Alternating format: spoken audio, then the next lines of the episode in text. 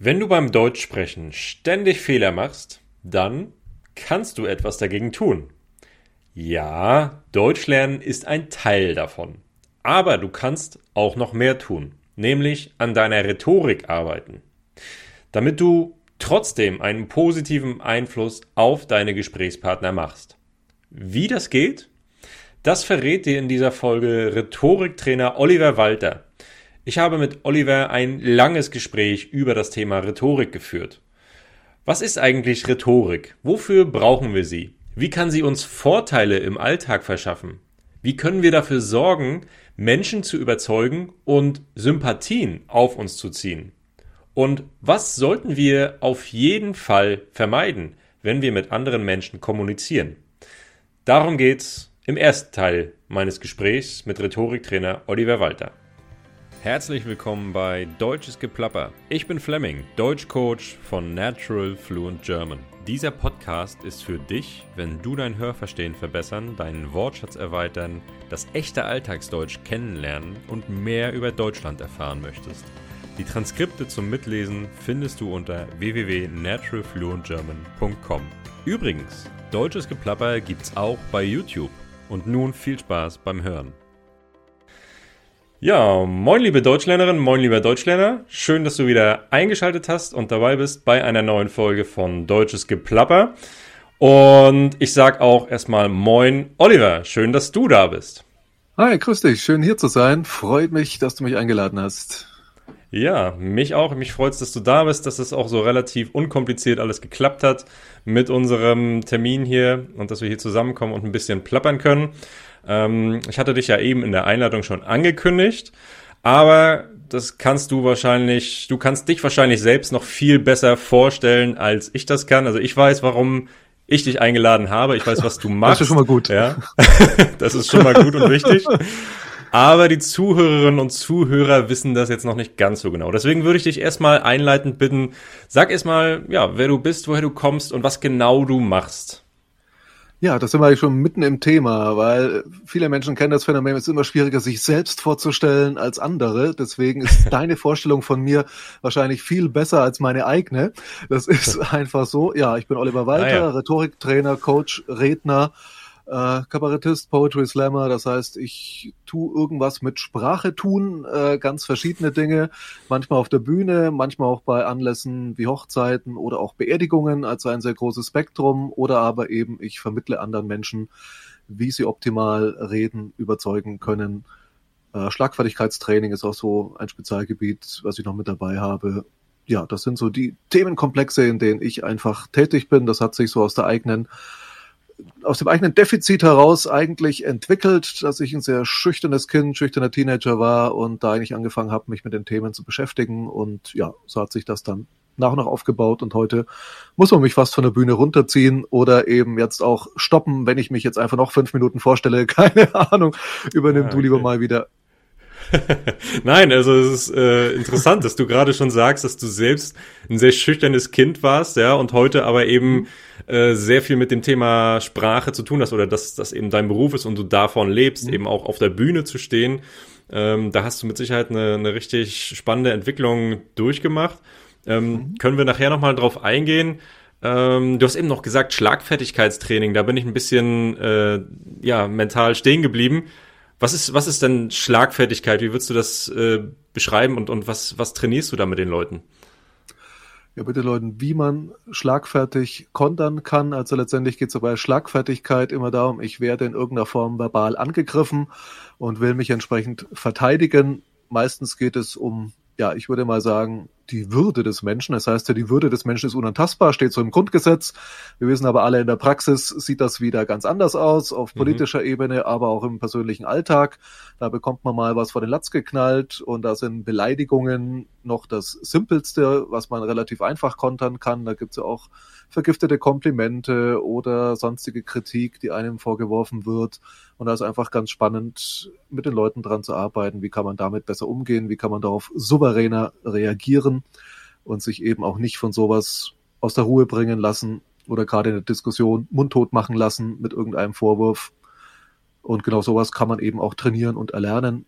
Und das mache ich dann eben auch mit Menschen.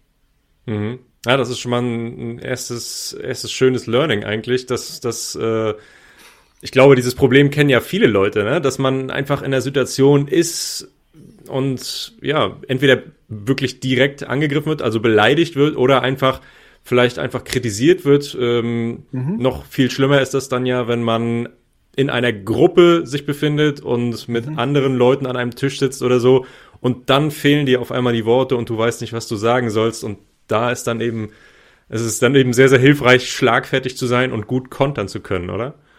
Richtig. Also gerade das vor einer Gruppe, das ist so der entscheidende Punkt. Ich denke, wenn so unter vier Augen passiert, ist man vielleicht erstmal geknickt, aber kann es wegstecken. Aber in dem Augenblick, wo eine Gruppe drumherum ist und ich vor denen bloßgestellt oder lächerlich gemacht werde, trifft es mich natürlich nochmal viel härter. Und es ist umso wichtiger, sich zu verteidigen. Unter vier Augen kann man es vielleicht einfach wegstecken und verarbeiten und gut ist. Aber gerade in der Gruppe, das ist dann natürlich ja meistens auch Absicht. Ne? Also manchmal passiert es einfach so, aber manchmal wird es natürlich auch absichtlich dann vor der Gruppe gemacht, um einen zu demütigen, einen klein zu machen. Und gerade da ist es umso wichtiger, kontern zu können und sich wehren zu können. Mhm. Genau. Und das trainiere ich eben mit Leuten dann entweder allgemein in Trainings oder aber auch Klienten und Klientinnen, die dann wirklich an ganz gezielten Situationen, zum Beispiel in ihrem Business-Alltag arbeiten. Da habe ich immer mit dem Kollegen oder der Kollegin ein Problem, die macht immer das und das und dann kann man da eben auch ganz konkret an der Situation arbeiten. Mhm. Okay. Ja, sehr, sehr interessant auf jeden Fall. Und ich bin, du hast vorhin auch gesagt, du bist Podcaster, ja, du hast einen Podcast, äh, mhm. lebendige Rhetorik, ja, auch sehr, genau. sehr empfehlenswert. Ne, ähm, und ich bin da jetzt auch äh, vor, vor einiger Zeit auf eine, über eine Folge gestolpert. Ich weiß mhm. gar nicht mehr, wie sie hieß, aber da ging es um diesen Benjamin Franklin-Effekt. Ja. Aha. Ähm, das war für mich einfach sehr, sehr interessant. Also ich meine, von mir selbst sagen zu können, dass ich rhetorisch schon so Grundlagen beherrsche, ja. Mhm. Aber dieser mhm. Benjamin Franklin-Effekt, der war mir völlig neu und ich habe mir wirklich vorgenommen, den mal auszuprobieren, weil das wirklich eine ganz, ganz spannende Sache ist, aber einfach so viel Psychologie da auch dahinter steckt. Kannst du den mhm. mal kurz erklären, was das eigentlich bedeutet? Also ganz kurz erklärt, es geht auf eine Anekdote von Benjamin Franklin zurück, dass es wohl eine Person gab, die ihn nicht leiden konnte und Franklin hat sich von dieser Person ein Buch ausgeliehen und nachdem er dieses Buch natürlich auch wieder zurückgebracht hat, aber eben ausgeliehen hatte, war diese Person ihm gegenüber viel offener und freundlicher. Und die Erklärung, die PsychologInnen dazu irgendwie liefern, ist tatsächlich, dass unser Gehirn nun mal so arbeitet. Wir denken, wenn wir jemanden einen Gefallen tun, dann mögen wir diese Person. Tatsächlich aber wissen wir alle, wir tun manchmal Leuten Gefallen, die wir gar nicht so leiden können, aber wir fühlen uns verpflichtet aufgrund unseres Jobs oder weil es sich halt so gehört oder weil wir es mal so gelernt haben. Man ist freundlich und hilfsbereit, jeden Tag eine gute Tat, ja, so Pfadfindermäßig. Und schon helfen mhm. wir auch jemandem, den wir vielleicht gar nicht so sehr mögen und unser Gehirn verknotet das dann so, ah, wenn du dem geholfen hast, musst du den ja halbwegs sympathisch finden. Und dadurch werden uns Menschen, denen wir Gefallen erweisen, tatsächlich sympathischer und umgekehrt kann ich das natürlich nutzen, wenn ich jemanden um einen kleinen Gefallen bitte, vielleicht nicht gerade sein komplettes Vermögen oder was auch immer, aber irgend so einen kleinen Gefallen, dann werde ich dieser Person wahrscheinlich sympathischer werden, als ich es vorher war. Mhm. Eigentlich ziemlich fies und hinterhältig, aber äh, natürlich auch ganz spannend, gerade wenn es darum geht, Beziehungen aufzubauen, kann das manchmal hilfreich sein. Man weiß ja auch nicht, aus welchen irrationalen Gründen Leute einen zum Beispiel nicht mögen. Da gibt's ja auch alles Mögliche. Vielleicht ist meine Tonalität so wie die vom Ex-Partner oder ich habe Gesichtszüge wie irgendein Mensch, der meine Vergangenheit nicht leiten konnte. Oder wer hat schon mal erlebt, dass jemand sagt, oh, du heißt Christian. Oh, ich kannte da meinen Christian, war das ein furchtbarer Mensch. Ja, und schon ist man irgendwie negativ konnotiert und dann ist es ja gut, wenn man Möglichkeiten hat, das auch wieder so ein bisschen äh, zu entwirren und auch wieder Sympathie aufzubauen, die man völlig unverschuldet vielleicht einfach nicht bekommen hat. Ja, ganz genau. Also es ist mega spannend, weil das ist, das geht ja wirklich mit so Kleinigkeiten einfach los. Ich glaube, du hast es bei dir im Podcast äh, an einem Beispiel äh, verdeutlicht. Da ging es darum, kannst du mir einfach mal, also in, auf irgendeiner Party, ne, kannst du mir einfach mal ein mhm. Glas Wasser reichen. Ne, das wäre ja schon so, so ein ganz kleiner Gefallen, äh, durch den man entweder ins Gespräch kommt oder durch den ähm, ja, man vielleicht so ein bisschen Sympathie auf sich zieht. Ne, das mhm. sind äh, einfach ja, richtig ja, ist einfach richtig interessant, dass es, ja, dass es durch genau. solche kleinen psychischen Spielereien möglich ist, Anerkennung zu bekommen. Ne? Ja, genau. und es muss dafür eben gar nichts Großes sein, sondern sowas ganz Kleines, wie du schon gesagt hast, das Beispiel aus dem Podcast, einfach mal sich das Wasser doch reichen lassen. Man sagt zwar manchmal ja so, du kannst mir das Wasser nicht reichen, aber wenn was man es sich eben anderes, doch reichen genau. lässt, ja, äh, kann es durchaus sein, dass das schon ausreicht, um nett ins Gespräch zu kommen oder auch nett im Gedächtnis zu bleiben, ja. Genau, genau. Und jetzt meine Frage, überleitend, ist das ein Teil von Rhetorik? Oder zählt das da noch nicht rein, wenn man jetzt so per Definition geht? Also in die klassische Rhetorik zählt es vielleicht nicht rein, aber ich sage mal, Rhetorik als praktisch angewandte Technik schaut sich natürlich auch um, was gibt's da drumrum und da sind natürlich mhm. gerade diese psychologischen Erkenntnisse allgemein ganz spannend, weil sie natürlich schon die Rhetorik unterstützen aber klar, mhm. klassisch Rhetorik ist irgendwo Theorie über Stilmittel, die man alle noch aus der Schule kennt, wenn man Gedichtinterpretation machen musste, ja, bis mhm. oder die in der Werbung im Marketing eingesetzt werden, über Körpersprache und so weiter. Aber ich finde halt, diese psychologischen Fakten gehören so im erweiterten Sinne auch dazu, weil sie eben Rhetorik und Kommunikation einfach unterstützen können. Mhm. Das kann Deo manchmal auch, ja, also man kann es durchaus weit fassen. Äh, und manche Dinge wie auch Kleidung und so weiter gehört halt manchmal auch dazu. Mhm. Also genau, ja. kleide ich mich für einen Anlass so, dass es passt. Das hat ja nichts mit Rhetorik als Wissenschaft zu tun. Und trotzdem spielt es irgendwie mit rein, dass ich halt vielleicht nicht mit zerrissenen Jeans und Metallica-T-Shirt jetzt zum Vorstellungsgespräch bei der Deutschen Bank gehe. Ja. Wäre wünschenswert auf jeden Fall, ja, aber genau. Ja, natürlich. Okay, das äh, also sind äh, es, es geht weit über das hinaus, was wahrscheinlich ähm, bei Wikipedia steht äh, als als Definition. Aber was was würdest du denn welche Faktoren würdest du denn jetzt äh, grundlegend zum Thema Rhetorik zählen? Was gehört so ganz ursprünglich eigentlich zu diesem Thema Rhetorik, wenn wir jetzt mal solche erweiterten Faktoren mhm. außen vor lassen? Also wenn wir es ganz klassisch angehen, dann können wir natürlich zurückgehen in die Anfänge der Rhetorik, quasi zu Aristoteles, in die Antike. Da haben wir so diese Unterteilung Logos, Pathos, Ethos. Also Logos ist all das mit Argumentation. Auch das kann man natürlich äh, üben und verbessern. Wie kann ich logisch argumentieren? Und wie kann ich Argumente aufbauen, damit sie möglichst überzeugend rüberkommen. Dann habe ich natürlich Pathos, das ist alles, was so, ja, in der Antike nannte man es auch gern Redeschmuck, also was kann ich an Stilmitteln mit einbauen, an positiven Worten, Satzbau etc. Auch Grammatik gehörte irgendwie mit dazu, also man kann den besten Vortrag versauen, wenn es halt mit der Grammatik so überhaupt nicht hinhaut. Das kann mhm. dann auch schwierig werden. Mhm. Und Ethos ist letztendlich die Glaubwürdigkeit eines Redners. Also tatsächlich kam es in der Antike vor, dass Gerichtsreden für Bauern absichtlich ein bisschen schlechter geschrieben wurden als für Kaufleute oder Adlige, weil man mhm. davon ausging, denen würde man jetzt so einen super elaborierten Redestil gar nicht abnehmen. Also das muss man dann ein bisschen simpler schreiben, so dass es auch glaubwürdig rüberkommt, dass das wirklich die Worte dieses Menschen sein könnten. Mhm. Deswegen Ethos meint jetzt gar nichts Moralisches, sondern geht wirklich mehr um die Glaubwürdigkeit. Also komme ich auch vertrauenswürdig rüber? Passt das, was ich sage, zu meinem Auftreten und zum Thema? All das zusammen. Und das sind so die drei klassischen Bereiche, mit denen die Rhetorik mal angefangen hat. Ja. Mhm. Okay. Und wenn wir jetzt darüber nachdenken, was, was wir da damit, also was diese Elemente eigentlich auslösen oder was Rhetorik eigentlich auslöst. Also es ist ja hier ein Podcast für Deutschlernerinnen und Deutschlerner. Mhm. Ähm, die fragen sich jetzt vielleicht auch, ja, okay, wozu brauche ich das jetzt? Ne? Und was, was kann ich jetzt im Endeffekt damit anfangen? Ähm, vielleicht können wir mal ein bisschen drauf eingehen, was jetzt so die, die Vorteile eines guten Rhetorikers sind. Also wenn wir jetzt vielleicht auch auf konkrete Alltagssituationen eingehen, was, was schafft ein guter Rhetoriker, was vielleicht ein schlechter, was einem schlechten Rhetoriker verwehrt bleibt. Also welche konkreten Vorteile ähm, hat es, wenn ich mich gut ausdrücken kann, wenn ich eine gute Körpersprache habe, wenn solche Faktoren eben einfach gegeben sind? Es betrifft unglaublich viel und nahezu alles, weil ein Großteil unseres Lebens heutzutage mit Kommunikation in welcher Form auch immer zu tun hat. Und deswegen ist es unglaublich weitläufig. Als Rhetorik sagt man, da geht es ums Überzeugen, darum, Menschen dazu zu bringen, die eigenen Meinungen zu akzeptieren oder auch eben das zu tun, was man möchte. Mhm. Da geht es aber auch noch weit darüber hinaus, dass ich einfach bessere Chancen habe. Selbst wenn ich die besseren Argumente habe, kann ich eine Diskussion verlieren, wenn der andere einfach weiß, wie er es rhetorisch geschickt anstellen muss. Und natürlich auch schon bei Schlagfertigkeit erkläre ich das den Leuten auch immer, das ist schon eine Frage der Körperhaltung.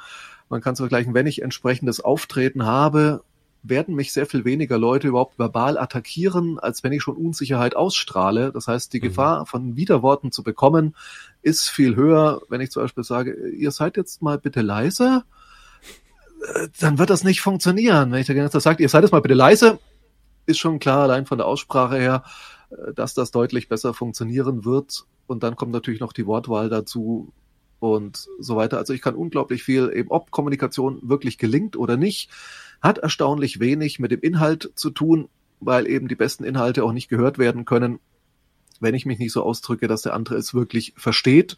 Und mhm. da reden wir jetzt nicht von Verstehen so in deinem Metier, also dass es vielleicht soweit grammatikalisch okay ist und ich die richtigen Begriffe parat habe, mhm. sondern eben auch darüber hinaus, wie bringe ich so rüber, dass es beim anderen auch wirklich ankommt, dass es nicht nur hört, sondern eben auch umsetzt. Also auch so Punkte wie Emotionalisierung, ja, rationale Argumente sind schön und gut und wir reden uns immer alle ein, dass wir furchtbar rational sind in allem, was wir tun. Mhm. Tatsächlich sind es aber trotzdem, das weiß ja die Werbung auch und das Marketing in erster Linie die Emotionen, die etwas verkaufen, die uns das teurere Smartphone kaufen lassen, weil wir es einfach für wertiger oder cooler oder was auch immer halten oder uns mit der Marke Apple zum Beispiel oder Samsung identifizieren und es deswegen auch für 300 Euro mehr kaufen als ein vergleichbares Smartphone. Also das sind alles Dinge, die in der Werbung ja auch genutzt werden. Und letztendlich, ja, ein Kollege von mir, der Verkaufstrainer ist, hat mal so schön gesagt, eigentlich verkaufen wir immer ständig irgendwas. Im Falle des Falles uns selbst, unsere Arbeitskraft, äh, unsere Angebot als Partner oder Partnerin für eine Beziehung. Also im sich führen wir mhm. ständig Verkaufsgespräche und wenn man so sieht, dann müssen wir eigentlich ständig irgendwen von irgendwas überzeugen. Und deswegen ist Rhetorik in meiner Sicht auch nicht wirklich ein Soft Skill, wie es oft noch gesagt wird. Oftmals läuft es noch unter Soft Skill und nett, wenn wir da ein bisschen was machen können. Mhm. Aber man kann es allein im Business-Kontext sehen, wenn die Kommunikation in einem Team nicht gut ist, dann wird manche Arbeit doppelt erledigt.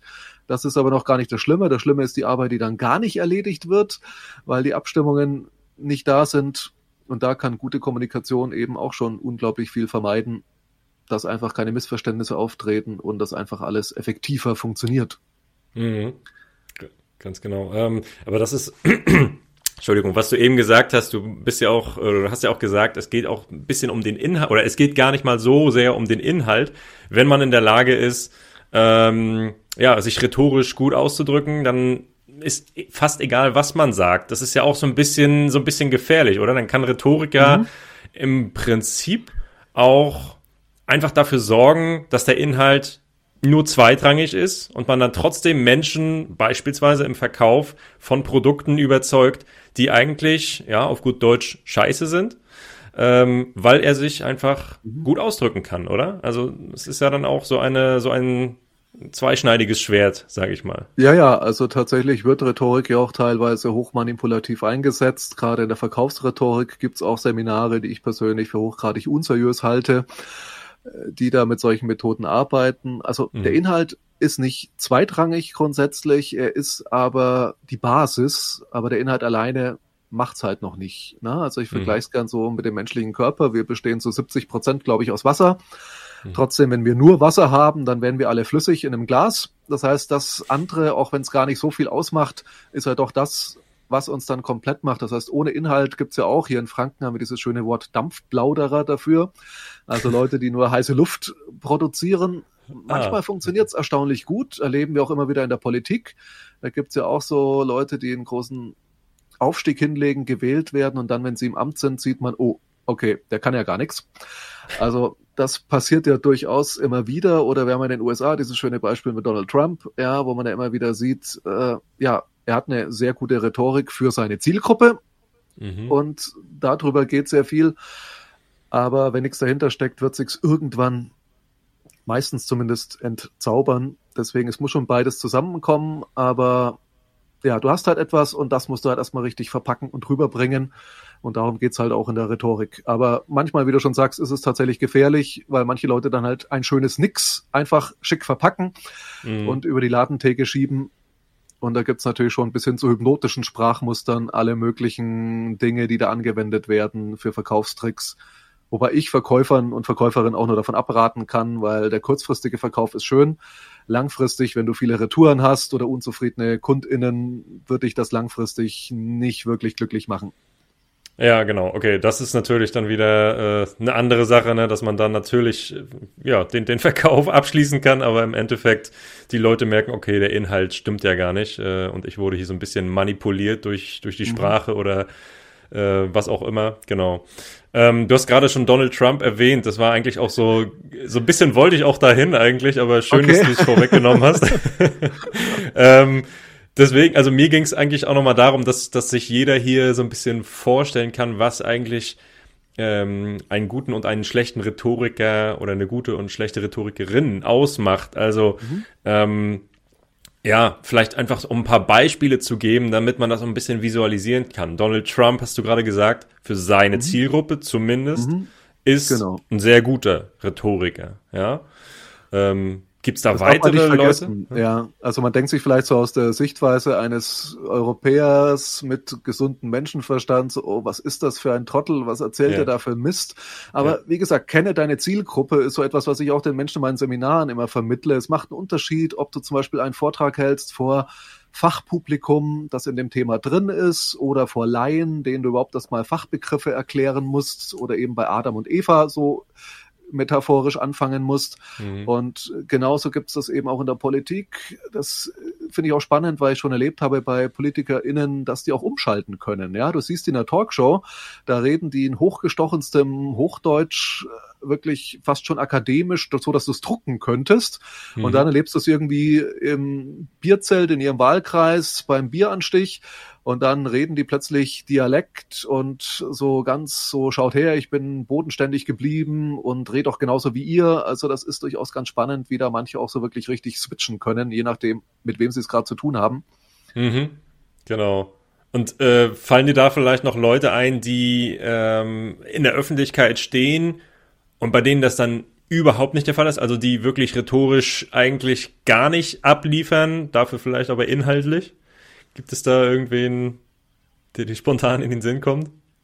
Ich glaube, es gibt da tatsächlich sehr, sehr wenige, weil es die Leute soweit wirklich nicht schaffen. Also man hatte mal als mhm. Beispiel für sowas ja sehr gerne Angela Merkel hergenommen, als sie noch Kanzlerin war. Mhm. Tatsächlich glaube ich aber, dass sie auch eine für ihre Verhältnisse sehr gute Rhetorik hatte, die eben gerade ihre Stärken herausgestellt hat. Gerade dieses unprätentiöse, nicht Aufdrehende, dieses ganz ruhige und auch Scholz, äh, so schlimm es manchmal ist, ihm zuzuhören, wenn man ihn schon Scholzomat genannt hat, hat er trotzdem so seinen Stil in Anführungszeichen, der trotzdem für das, was er halt rhetorisch liefern kann oder für seinen Typ, was funktioniert anscheinend.